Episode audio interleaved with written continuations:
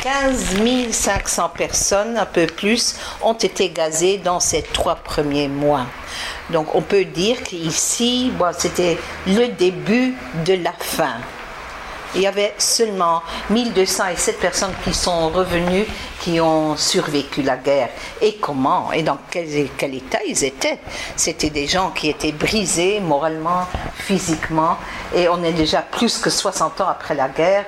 Eh ben, après toutes ces années, euh, ils sont, ils n'ont pas pu oublier. Non, je dois dire au fond le contraire. Ça devient de plus en plus dur d'en parler, de, de, se rappeler ce qui est arrivé avec ses parents, ses grands-parents, ses enfants. Et on peut dire, bon, après tellement de temps que, euh, en fin de compte, la vie, bon, la vie a passé. Ce sont des gens qui se sont remariés, qui ont des enfants, maintenant sont des grands-parents, ils ont déjà des petits-enfants qui sont adultes, que maintenant, ça va un petit peu mieux. Non, c'est pas vrai. Parce que justement, avec les gens qui sont âgés, vous le savez vous-même sans doute, avec vos, grands-parents, euh, vos parents peut-être, euh, vous le savez que y a moins d'avenir. Alors, ce qui a d'importance, c'est cette passé. Et si euh, cette passé est tellement tragique, ben, c'est très dur. Et la deuxième génération, moi je suis la deuxième génération, je suis née après la guerre. Et, euh, mais on a très dur aussi. On a très dur parce qu'on n'a jamais eu une famille normale. On n'a pas eu, j'ai pas eu de grands-parents et j'ai une toute petite famille. Et donc j'essaye de faire pour mes petits-enfants ce que moi j'ai pas eu. Mais ce sont des choses qui ne sont pas, pas simples. Pourquoi les nazis ont employé ici cette ancienne caserne d'Ossin, d'Ossin de Saint-Georges? Pourquoi? Ah bah, C'est très simple. Ici, on se trouve à Malines et Malines est une belle petite ville juste entre Anvers et Bruxelles. Et dans ces deux villes, il y avait les plus grandes communautés juives euh, de, Belgique. Est-ce que vous avez une idée où il y avait plus de juifs et où il y a maintenant encore Où est la plus grande communauté? C'est à Anvers ou à Bruxelles? Je vous demande. Anvers, on va tous dire Anvers, mais c'est Bruxelles. Ah oui, si c'est pas Anvers, c'est Bruxelles. oui, oui, mais vous savez pourquoi on dit Anvers, hein? Oui, oui, oui. Oui, alors, encore une raison, euh, c'est un très grand bâtiment. Notre musée est petit. Maintenant, ce sont encore les derniers jours des vacances.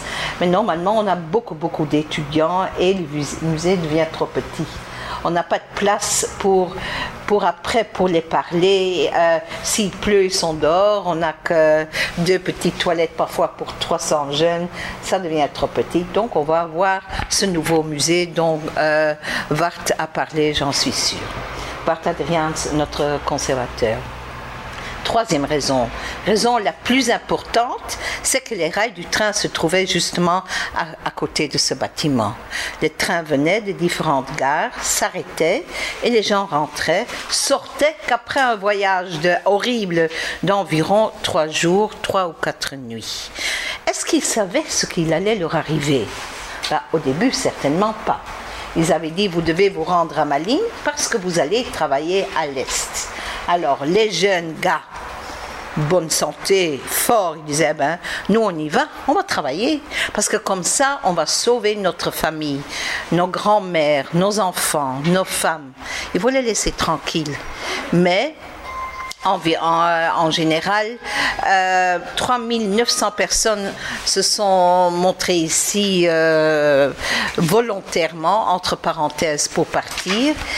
Et les autres, ben, après, on les a pris pendant des rafles. Oui. Il y avait en Belgique entre 65 et 70 000 juifs et euh, la plupart avaient la nationalité étrangère. Seulement 6% étaient et belges et juifs. Oui, oui, oui. sont plus importantes en France. Ah, Oui, oui. En France, il y avait plus de, de, gens avec la nationalité française. Mais oui, mais d'origine, c'était aussi des étrangers, surtout de Russie. Hein. Les Juifs venaient surtout enfin de Russie. Euh, comme ici, vous voyez euh, cette photo, la famille Goldenberg. Cette photo a été prise à Paris, rue des Rosiers. Hein. Vous avez connu le restaurant de Joe Goldenberg là, et euh, il a fermé. Eh ben, c'était ses grands-parents. Oui, mais on voit pas qu'ils étaient russes, hein, pas du tout. Comment est-ce qu'on sait voir? Bon, ici, hein, ils ont marqué on vend des produits russes, mais pour le reste, ils sont tout à fait intégrés, euh, assimilés. Euh, la même chose avec euh, cette photo, cet homme, bon, c'est un, juif qui habite à Vienne et on ne peut pas voir qu'il est juif, pas du tout, tout à fait intégré. Mais les juifs qui habitaient en Belgique, ben, c'était des gens, surtout des juifs d'ascendance polonaise. Oui, mais il y en avait aussi des Français, des Hollandais, des, des Hongrois, mais surtout russes polonaise et puis avec la montée du nazisme après les années 33 et surtout après la nuit de cristal 38-39 ben, sont les juifs euh, allemands qui sont venus ici. Il y avait plus que 50 différentes nationalités. Donc toute cette communauté juive ici on ne peut pas mettre d'étiquette ils étaient tous riches ils étaient tous religieux euh, non, pas du tout, parce qu'il y avait un, mélange. Par exemple, il y avait une très grande différence entre des juifs qui habitaient à Bruxelles ou à Anvers. Anvers, beaucoup plus petit, beaucoup de gens qui travaillaient dans, l'industrie du diamant, et puis... Euh, à Bruxelles, ben, c'était surtout ce qu'on appelle des petites euh, indépendants. Je vais vous montrer quelques photos ici par là on connaît peut-être une famille, mais pas plus. On ne parle pas la langue, ni le français, ni le néerlandais. Ben, il faut quand même qu'il y ait du pain. Il faut nourrir la famille. Il faut manger. Alors, qu'est-ce qu'est-ce qu'ils faisaient? Ils travaillaient comme des ouvriers.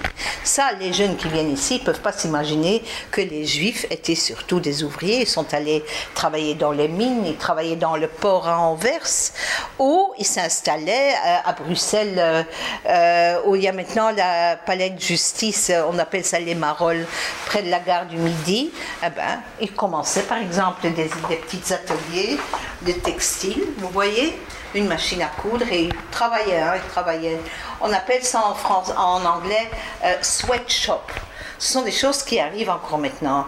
Non, ce ne sont plus les juifs qui travaillent là-bas, mais ce sont des gens qui viennent d'Afrique, d'Asie. On prend leurs papiers et ils travaillent et euh, ils travaillent pour des papiers officiels. Euh, ce que nous, on a comme difficulté ici dans cette salle, c'est d'enlever certaines étiquettes que les gens ont encore toujours. Quand je leur dis c'est quoi un juif, eh ben, ils ont toujours la même réponse. Ils font, ils font comme ça. Comprenez? Ah ben, oui. Oh, c'est quelqu'un de très riche. Et pas, pas seulement les jeunes, ce sont aussi des gens plus âgés qui croient que tous les juifs, ils nagent dans l'argent. Moi, j'aurais bien voulu, mais c'est pas comme ça. Non. Alors, le diamant, oui. Euh, pour le moment, Anvers, ça va très mal avec l'industrie du, diamant. Ça marche pas du tout. Et c'est pas parce qu'ils travaillaient dans le diamant, ça veut dire qu'ils étaient riches.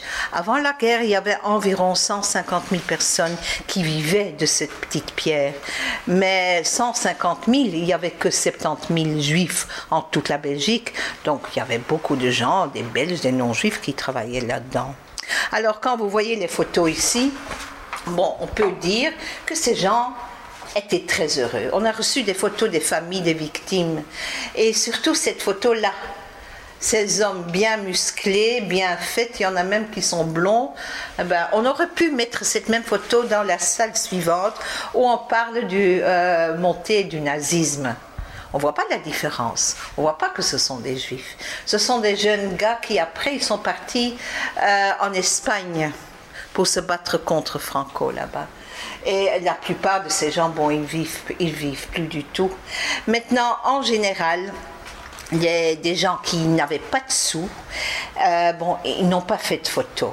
Donc cette image n'est pas tout à fait réelle, parce que c'est comme s'ils étaient tous, euh, ils faisaient partie de, de la bourgeoisie, qu'ils avaient quand même un peu d'argent, qu'ils avaient bonne mine, de, belles robes, etc. C'est pas tout à fait réaliste, parce que les gens qui n'avaient pas de sous, ben ils sont pas dessus.